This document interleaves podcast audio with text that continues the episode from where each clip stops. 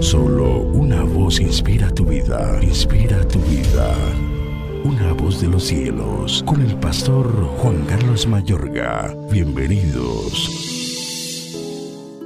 Porque no pusieron por obras mis decretos, sino que desecharon mis estatutos y profanaron mis días de reposo, y tras los ídolos de sus padres se les fueron los ojos. Ezequiel 20, 24. La idolatría se copia, aprende y hereda.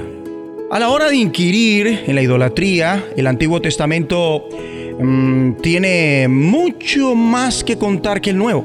La idolatría del Nuevo Testamento no era más que un progreso posterior de lo que empezó en el mundo antiguo. Ahondando sobre el asunto, no desde una perspectiva de religiones, sino bíblica, con base en la constitución del reino de los cielos, hay una extensa lista de palabras del Antiguo y del Nuevo Testamento que se empleaban para hablar de los ídolos y la idolatría. Por lo menos hay unos 25 términos hebreos para la primera palabra ídolos y cuatro para la segunda idolatría. El Nuevo Testamento se limita a unos cuantos términos básicos tanto para la definición de ídolos como para la de idolatría. Entre los más comunes está eoidolón, el término empleado casi siempre para ídolos y algunas palabras de la misma familia. Otro eidolotitón que se utiliza de forma puntual para la carne sacrificada a ídolos.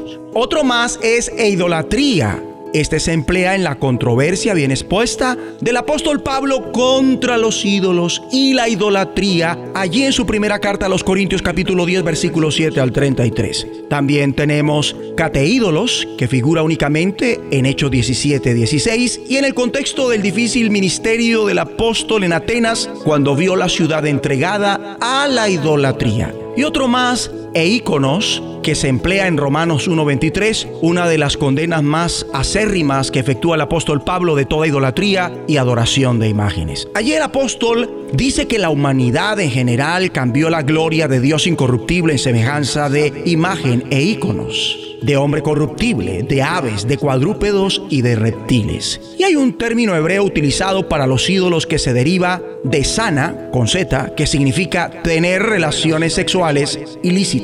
Sus connotaciones sexuales plantea la participación de prostitución idolátrica, una característica acostumbrada de la adoración pagana cananea y luego de los cultos grecorromanos. En el Antiguo Testamento los riesgos y las amenazas de los ídolos y la idolatría formaban la mayor preocupación para Dios y el liderazgo por él ordenado, incluido la acérrima prohibición de los matrimonios mezclados con los pueblos paganos de la tierra de Canaán, se debía principalmente a la corrupción religiosa y moral que esta práctica podía conllevar y conllevó a Israel. La espantosa devastación de las ciudades y los pueblos de Canaán por los judíos, ordenada por Dios, resultaba fundamental debido a la entrega completa de aquellos pueblos a la idolatría y las inconcebibles prácticas religiosas y morales relacionadas con ellas. Dichas prácticas incorporaban orgías sexuales cúlticas, tanto heterosexuales como homosexuales, y lo más horripilante de todo, sacrificios humanos. Al inicio, los adoradores sacrificaban a sus propios hijos. Es más, el abuso ritual satánico de niños en el satanismo actual y en las sectas satánicas tan extendidas por el mundo parece estar conectado con un avivamiento popular del paganismo antiguo arraigado en aquellas prácticas antiguas y malignas. Es que la familiaridad de los hebreos con las múltiples maneras de idolatría y con los dioses extranjeros fue por varios factores. Uno definitivo fue el origen pagano del propio Israel. La familia de Abraham era idólatra. Es factible que fueran adoradores de Sin, el dios Luna. Algunos de los centros de culto más sobresalientes de su divinidad se hallaban en Ur y en Arán, las ciudades donde se crió el patriarca. Oremos. Dios Padre, ahora mismo por tu gracia renunciamos para siempre a la idolatría que hemos venido copiando, aprendiendo y heredando. En el nombre de Jesucristo.